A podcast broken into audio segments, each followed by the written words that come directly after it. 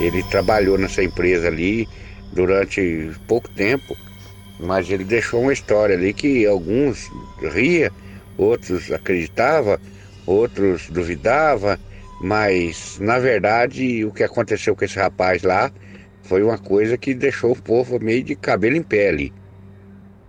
E nesse dia em questão, o pessoal, como sempre, saiu às 10 da noite, entrou lá, correu tomar banho, e, e esse rapaz ficou por ali, o pessoal saiu, aí ele entrou para tomar banho, sozinho lá. Aí ele tá tomando seu banho lá, muito tranquilo, e de repente ele escuta, assim, uma pessoa passando pano no chão e assobiando.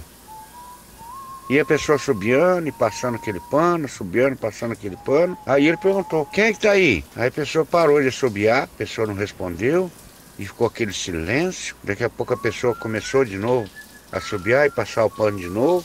Aí ele resolveu, pegou a sua a toalha e saiu no meio assim dos dois corredores, saiu e ele viu pelo embaixo assim o vulto, a sombra, a pessoa passando pano e, assim no corredor, mas nunca a pessoa passava por lá de cá, sempre naquele corredorzinho, subiando e passando pano.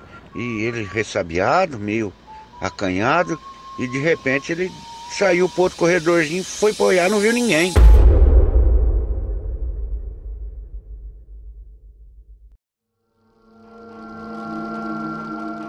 Você tem coragem de pegar essa carona?